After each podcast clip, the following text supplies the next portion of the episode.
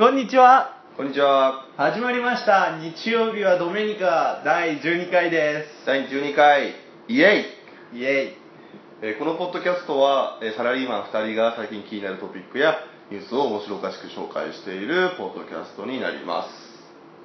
はい。というわけで、早いね。まあもう12回です、うんだいぶでも涼しくなってきたね。そうかな。まだまだ暑いような気もするけどでもねね、あのね、8月上旬うん。の、まああのね。あのね、もう本当にむせ返る暑さというか、あそれはね抜けたけどね。そう。最近だって全然なんだろう、窓とか開けてれば全然寝苦しくないもんね。うん。まあだいぶねよくはなったけど、うん。まだ暑い日が続くまあ、去年とかだって10月ぐらいまでちょっと暑かったもんな。ああもう毎年そうなんじゃないかうん。でも本そうだな。っちゃいますよ。残暑がだんだん厳しくなってきてますね。じゃあ今日のテーマね。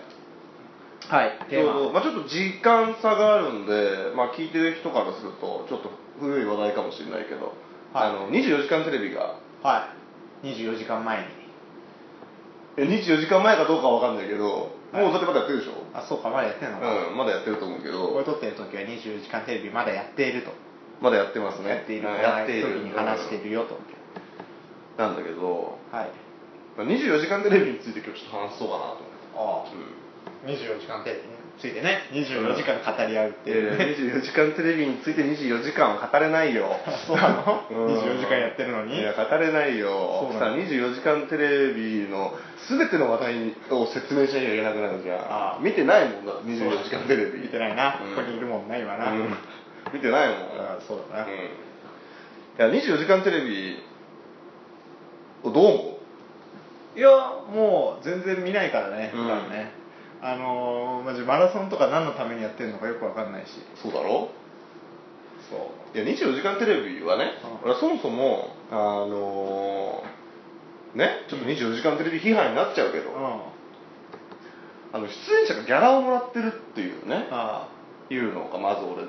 まあよく言われる話だけどどうかなとまず思ってるわけ。ああキャリティーでやってるっていうくせに。うん。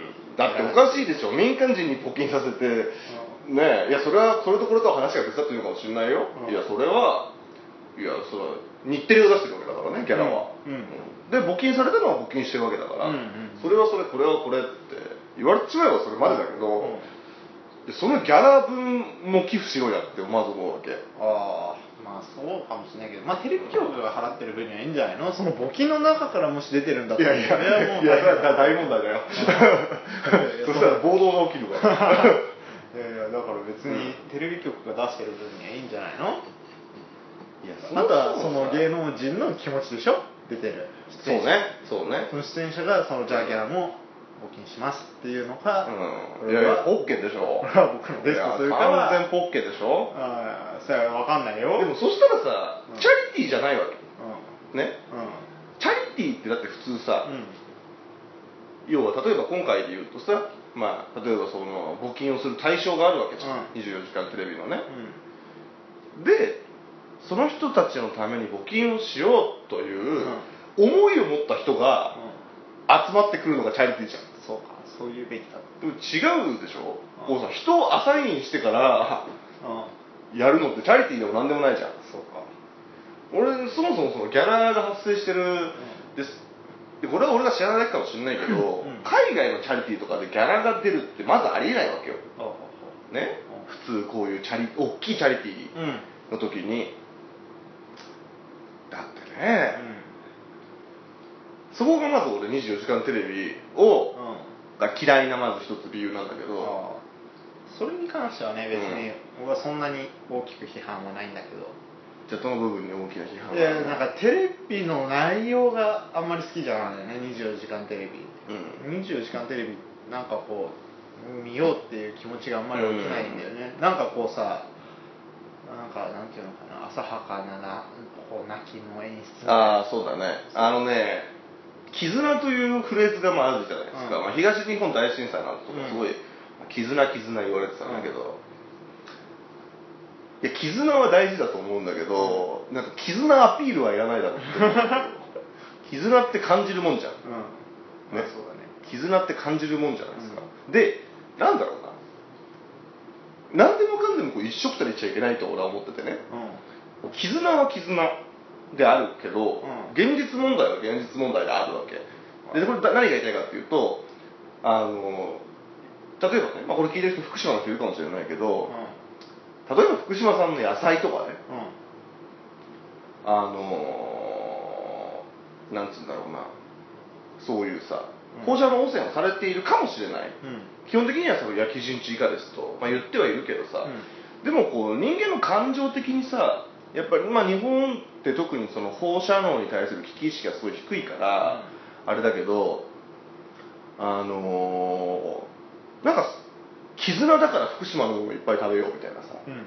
もうちょっと違うと思うんだよね、まあそれはどうかも。うん、なんかそのだからさこう体になんかね支障が出たらそれはそれで問題があるわけじゃないですか、で福島を支援したいならその支援する方法はそれこそ募金とかさ、うん。で福島ももう買わないでもね、いくらでもあると思うわけよ、うん。で実際さああいうふうに、まあ、原発がなってしまってさう、ん。もう正直あそこに人が住めるようになるのっていうのは全然メロとかがないわけじゃん、うん。でおそらくもう長い将来あそこには人は住めないわ、うん。あの周りには、うん。だけどなんかその復興復興みたいなのね、うん。なんかちょっとうんちょっと違うかなと思あその絆フレーズみたいなのが俺はあんま好きじゃないわけよ。そもそも。うん。だからまあ24時間テレビのこの絆を煽るというかさ。あでも絆だけじゃないでしょ、うん。毎年なんかこうテーマが変わってるよね。あー毎年あのテーマはあるけど、でも要は絆でしょ。いやそれは分かんないけど、まあ、毎年何かしらなんかこう漢字あるある的なテーマ愛が世界を救うみたいなでしょ？そうそうそうでも愛だって絆みたいなもんじゃん、うん。まあそうかな、うん。要は絆そういう、まあ、テーマが毎年あってそう。さまあそのそのテーマがあるのはいいんだけどさ、うん。なんかこうまあ感動をさせようとす感動させようとしてる感じがすごいあるんだよそうねそうね。わかるわかる。そうなんかそうはにはに構えてるからいけないかもしれないけどこっちがこうね、でもなんかそういうさ感じがすごいわかるよ。けがましい感じね感じるからさ。いやこれもうね24時間テレビに関わらないけど、あのか感動するかどうかこっちが決めるうん。話だから、なんかその例えばドラマの演出とかさ、ね、うん。そういうのだったら分かるんだけど、うん。基本はドキュメンタリーの手を取ってるわけじゃんそうそうそうあのってのって。でうんドキュメンタリーって極めて客観的なものであるべきだと俺は思うから、なんかすごい煽ってくるじゃん。そうだね、うそうそうなんかなんだろうね。演出の仕方なんだと思うんだけど、見せ方の問題かなと思うんだけど、うん。やっぱなんか極端にこうさ、うん。あどう考えても感動するでしょみたいな、うんそうそうこれを見てなんかこう感動しないやつはクズだみたいなあそうそうそう。逆にね。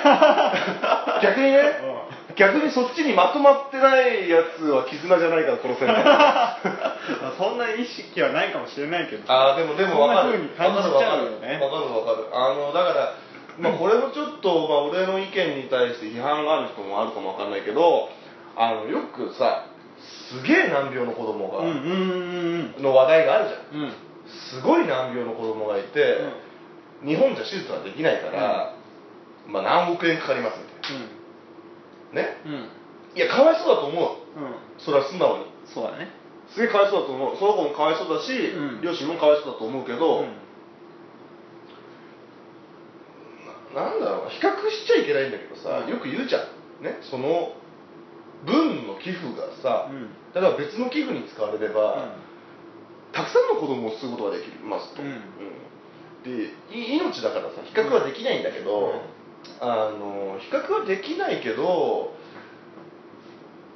どうなのかなって思うわけ、まああるでね。の、まあ、寄付活動をその両親とかねその講演会みたいなのをやる分にはいいんだけどさ、うん。またそれをこうドキュメンタリーとかですごい煽ったりするじゃん、こんなにかわいそうなんだと、行きたいんだと、でもそれってまあ確かにそうなんだけど、うん。その子に限った話じゃないし、まあそうだね、うん、だって事故で死んじゃう子供だっているわけだし、それを思うとまあうんそうだよね、うん。事故で死んじゃう子供だ。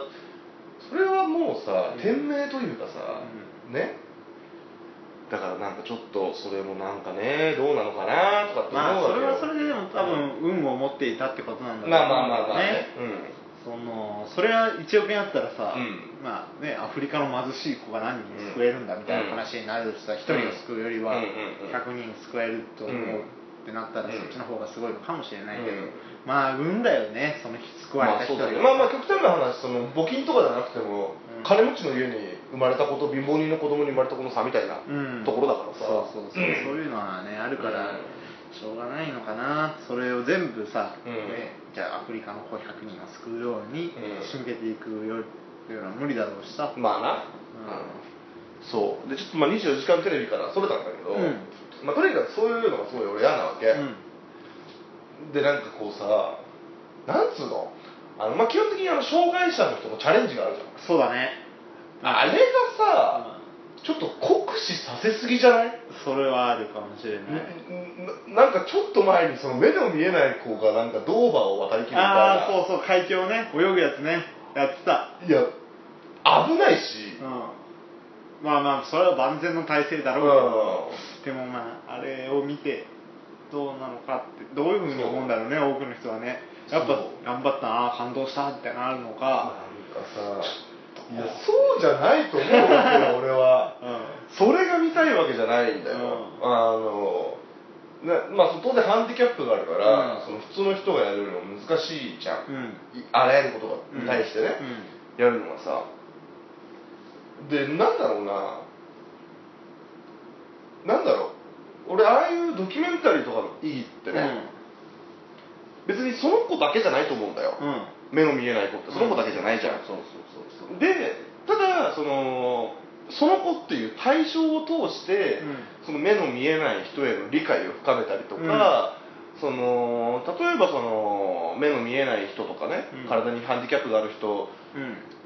たちが生きやすいように、うん。じゃあ健常者側がどう考えるのかとかだと思うんだよ、うん。別にその子にフォーカスをする必要は全然ないと思うわけ、結局それってその裏側が見たいわけじゃん。うん。本当は。ああそうだね、うん現実のところですね。あそうそうそう。も本当にだから1年間の日常生活を取りうんあそうそうそう。そうめてどんなことに困っているとかさ。そうそうそうそうでどういうふうな、まあ、ほ周りの人のコミュニケーション、コミュニティがあって、などういうふうな暮らしをしてるのかを見てうん。感じるところがあるっていうのはそうそうそう。まあどう感じるか見てる側がリアルだよね、うん。確かにね。でなんかそのこ結局そそういうのを映し出すためにその子にフォーカスを当ててるだけで、その子じゃないじゃん見たいのうん、は、うん、ね、まあそうだね、うん、極端極端を置いてしまえばさ、っていう時になんだろうその一人をさ、うん。出してさ、うん。この子は小さい時からすごい苦労してるんですみたいなさうん。生、い立ちから始まりの、だからなんで泳がせるんだみたいな。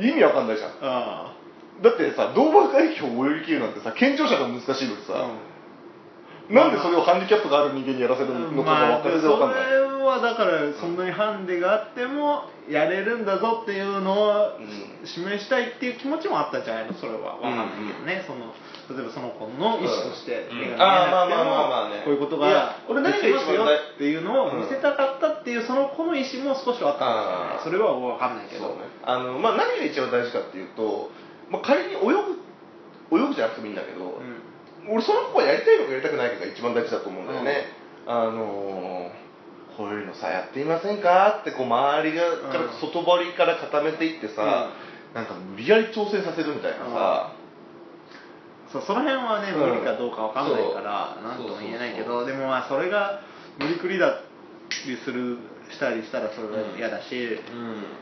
あとはねそれがすごく演出がすごい演出っぽいからさそうそうそう。ね、もっとこうさ本当に手の加わっていない感じで見せてくれてもいいんじゃないかなって思うんだだから、よねまあ、前前回の放送かな。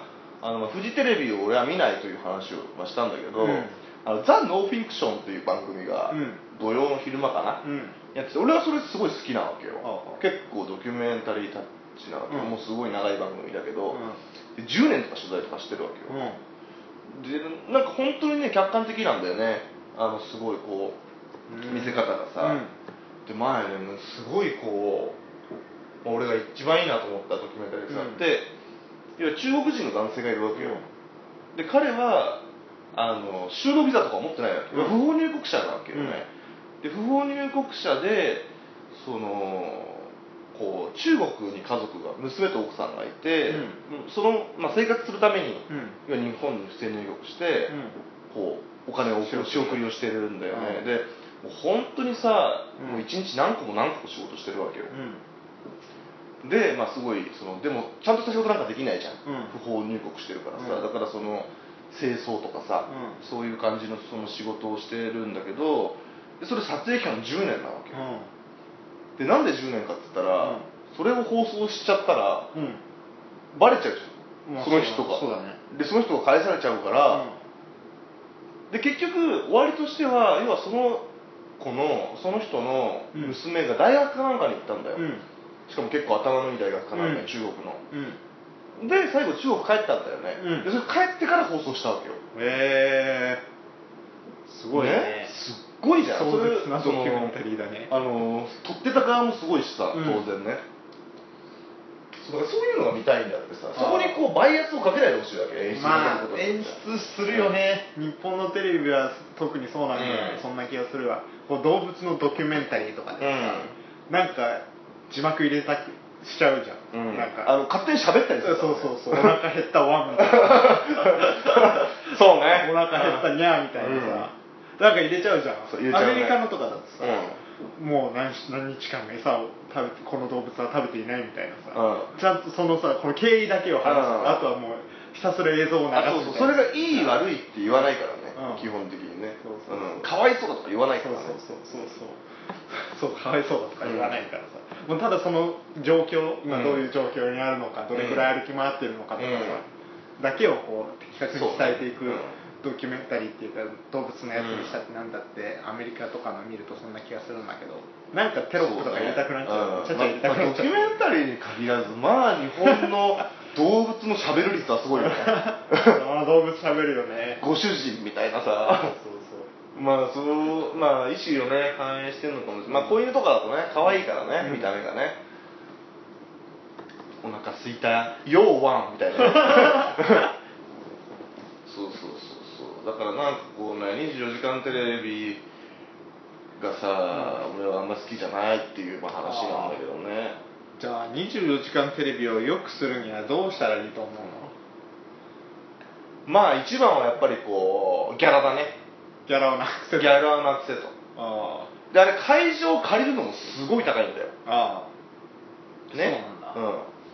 あそあのなんだっけ一回なんかねうなんかで見たんだけど会場を借りる金と、んうん。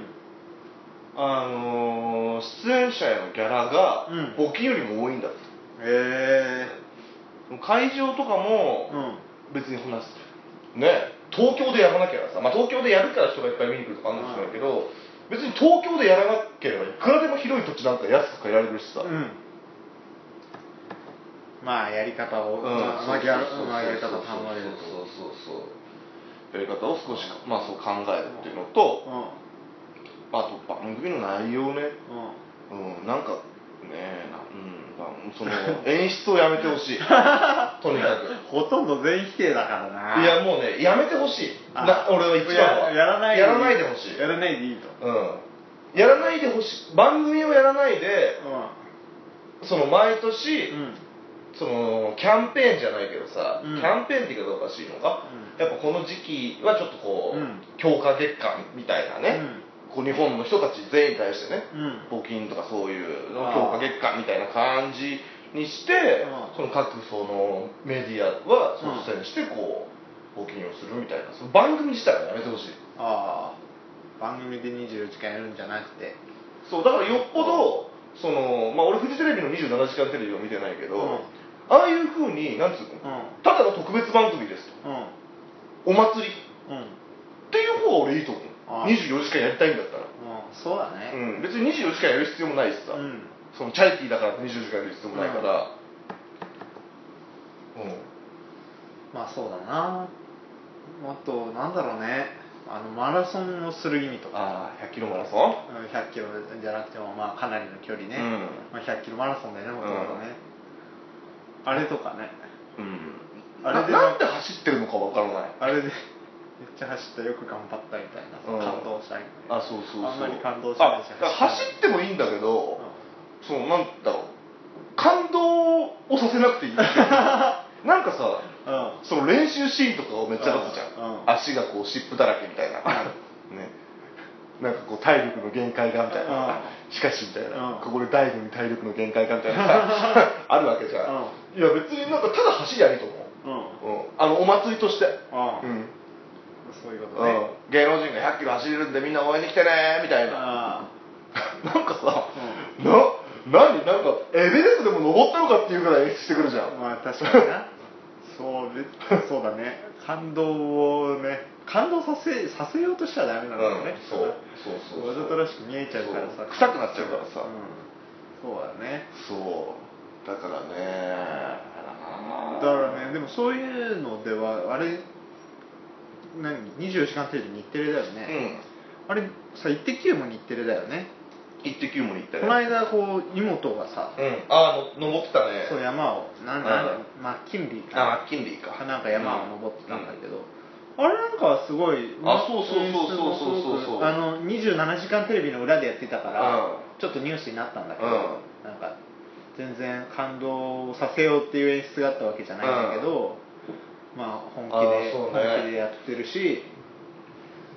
ああいうのとかをまさにねでこうそれでね、うんそれでいて別に感動させようって演出あんまりない割にも、なくてしかもなんかこうバラエティ番組だからさ、うん。ちゃんと面白く作ってるんだよね、うん。面白いような編集になってて、はいはいはい。面白く見れるようになって。て、だからただ一生懸命登ってるのを見てて、うん。あ感動したっていうよりは、うん。面白く登ってるなっていう、うん。こういう辛いことがあっても、うん。あ面白く過ごしてるんだなっていう、で最後には別に見てる側としての感動もあって。そうそうそう。ああ登り切ったわーと思ってやっぱすごいなっていうね。そうね。別に登り切ったすげえっていう演出があるわけじゃないんだけど、まあ確かにこう日本のテレビってドキュメンタリーみたいなの少ないよね。ああそうね。俺すごい好きだからさ、うん。ドキュメンタリー系の、別にそれは自然のドキュメンタリーでもいいしあそうそうそうね。こうなんかその社会派なね、うん。ドキュメンタリーでもいいけど、うん。とにかくドキュメンタリー結構好きなんだよ。そうだね。ドキュメンタリー、うん少ないよね。そう。動物もののドキュメンタリーみたいなのが見たいんだけどさ、うなんかこの生物の一生うんみたいなさ生まれたチーターの一生みたいな。ああね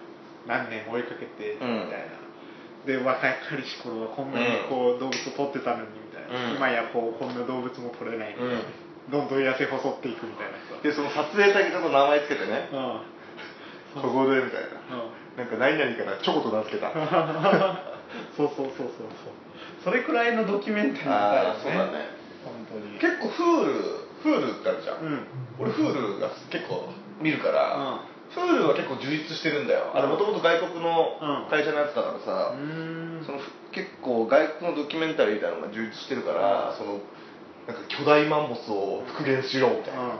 とか結構充実してるから、結構見るね。そう、うん。ああいうのは感動させようとしてるわけじゃなくて本当にさあそうそうったことありのままだからさ、すごい面白いよね。そうそういうのちょっと見たいよね。そうテレビそういうことやってほしいよね、うん。まあ撮影期間もものすごくなっちゃうからさ、難しいのかもしれないけどね、ちょっとテレビ論みたいになっちゃうけどさ、なんでこうテレビって衰退したんだろうね。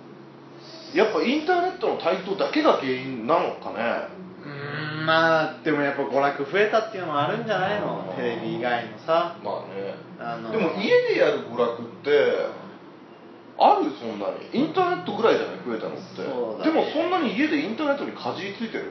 いやインターネットにかじりついてないけど、うん。なんだろうね。でもなんか昔はなんかみんな家族揃って一つのうん。テレビを見るみたいなうんところからさ、まあもうもっと振り返ればさ、うん。街頭のテレビをさみんな、ん。ものすごい人数まあそうだね。力道力道山ね。そうそうそう。カルトチョップだろ。そうそう力道山をみんなで見てさ、っていうぐらいのものすごい娯楽だったわけじゃん、うんまあまあまあまあ。まあ、そっから流れてくるとやっぱり選択肢がどんどん増えてくるからさ。でもさまあ衰退したように見えちゃうんじゃない？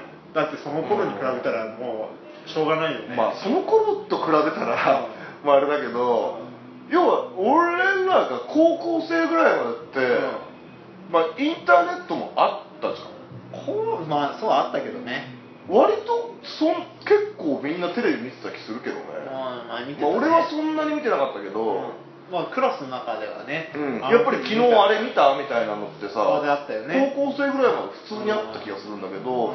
うん。本当にここ45年？うん。まあ、10年ぐらいか、うん。なんかテレビを見ようという気がそうあんまり起きなくなったというか。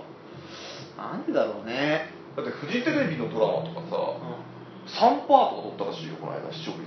ゴールデンタイムのやつ。本当？いやまあテレビ楽しくないってことなんだろうな、うん。まあ、作りでもなんかあんまり情熱がないんじゃないの、うん。それもっとさ、うん本当にだからそういうさ力道山力道山はちょっと古すぎるかもしれないけど本当にさ白黒テレビがカラーになってさ、うん。っていう頃にテレビを見てた子が、うん。ちょっと前に大きくなって、面白い番組を作ってた時期があったわけでしょ、うん。その時には多分自分が見てた時のテレビっていうのはさ、うん。ものすごいいいものだったっていうのがうんあるからさきっと。うん。そのもっといいものを作ってやろうってすごい強い気持ちがあったかもしれないけど、俺らぐらいになってくるとさ、うん。まあ見るけど、ん。そんなにものすごい思い入れがあったわけじゃないし。さ、っていう人が作り始めるじゃん、はい。作り始めてるそうだねきっと番組を、そしたらなんかテレビってそんなもんかなって思って作ってたら、そんなに面白いものってできないんじゃないのかな、なんかもっとそれに対する情熱があったさ世代とそうじゃない世代とってあるんじゃない？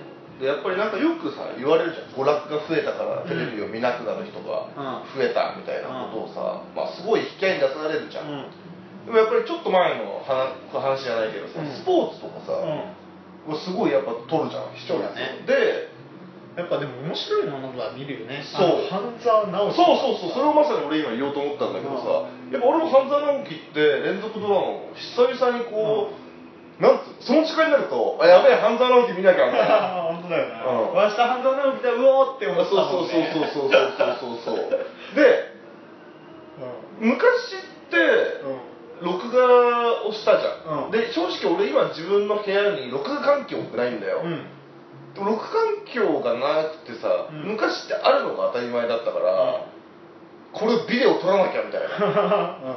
でもなんか当時そのなんだ姉ちゃんとかとうん。バッティングすると、もう大喧嘩みたいな。でそのうちにあるテレビが録画してる時はその録画してるテレビしか見れない。えー、かったんだよ、うん。あのテレビデオで。うん。で録画してる時固定されちゃうわけ、うん。その録画してる番組だからなんつうの？俺は出かけてるから、録画しときたいんだけど、姉ちゃん家にいるから、なんかミュージックステーションが見たいみたいなこととかがあったけど、もうだから俺自分の部屋に録画環境がなくなってからもうそれこそもう78年うん。うん経つけど、うん。困ったことないもんね、うん。でもやっぱり半沢直樹の時にどうしても出かけなきゃいけないと、うん。えみたいなその録画がすごいしたいみたいな、まあまあまああったね、うん。あのまあ半沢直樹とか本当面白かったし、ね、そうそう視聴率もすごい高かったもんね、そう。だからなんかねそそう。うよ、だって結局はさうん、娯楽が増えたってさ少なくともゴールデンタイムに家にいる率は変わんないわけだよ。そうだね。今も昔もそんなに、うん。ね。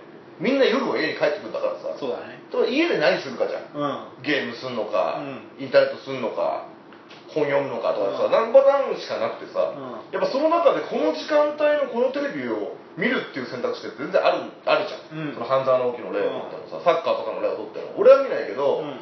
やっぱりみんなさ今日はブラジル戦だから早く帰るみたいなのがあるわけでしょ、あるあるね。うん。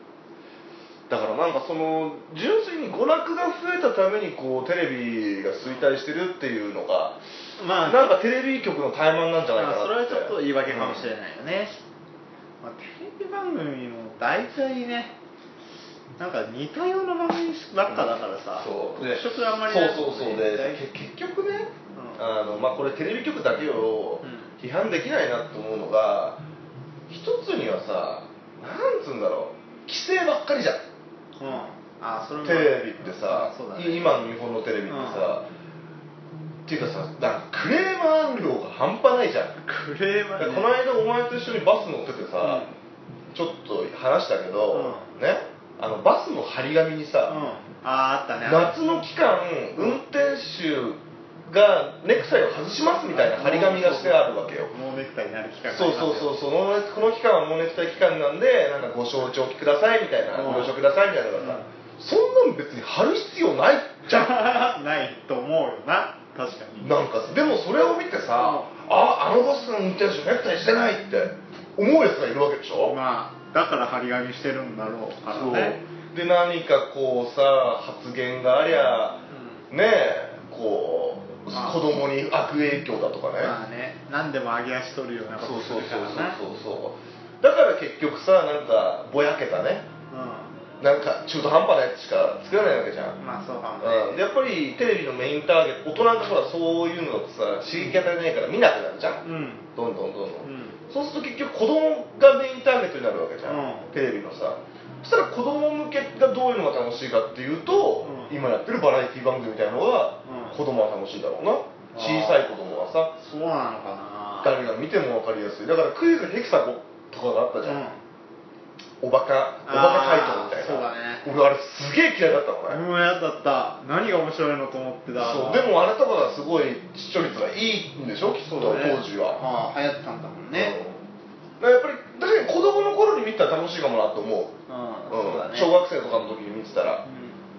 まあそうだね。簡単な方の方が面白いもんだからね結局こうゴールデンタイムのね小さい子はうんこうんこって言っとけばもう全部笑ってるもん、ね、そうそうそうそうそうそうそう結局子供向けの番組みたいなのにばっかりちゃったそうなのかな、ね、もう本当ね子供向けとあと女性向け、うん、やっぱ男よりも女性の方がテレビ見るから、うん、特に主婦とかね、うん、やっぱ主婦向けと子供向けえー、もう本当同じような趣向のさ番組がさ、もう司会がいてひな壇があってさそうそうそうそう芸人がわーわー騒いでるみたいな番組がさ本当増えてもうる本当になんだろうバラエティ見りゃもうさひな芸人ひな壇だしそうだよね。ドラマ見ればジャニーズだし、うん。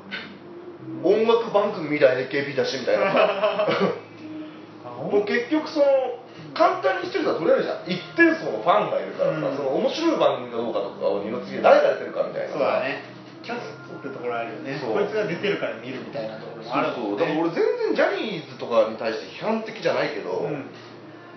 もうあらゆるものにジャニーズが出てるからまあそうだね。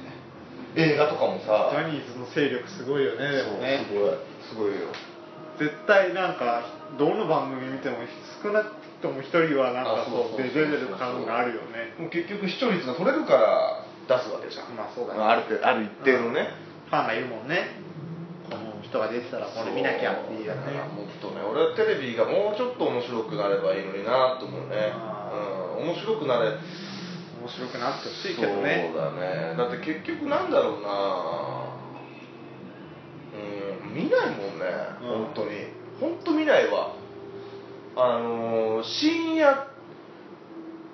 まあもともとの歴史を言うと、うん。まあ、高校に入ってさアルバイトをするようになっうん。たらさ夜帰りが遅くなるじゃん、うん。っていうのであんまりゴールデンタイムのうん。やつを見なく、ん。そもそもまあ、まあそう見れなくなってでまあそういうのであんまり見ないような時期が続いてて、でもね俺ちょっと思い返したら、うん。でまあそのうち仕事し始めちゃったから、でもふと思い返してみると俺3年ぐらい前まで、あの家帰ってくるじゃん、うん。9時とか10時に、うん。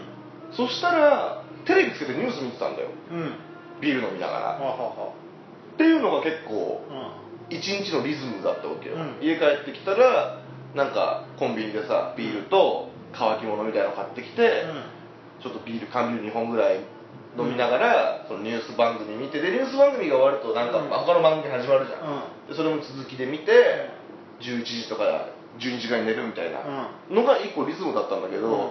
今それすらしないもんね。あー。家帰ってきたら Hulu あ Hulu とーか、あのドコモ動画と D あ D DTV かな今名前が、DTV っていううん。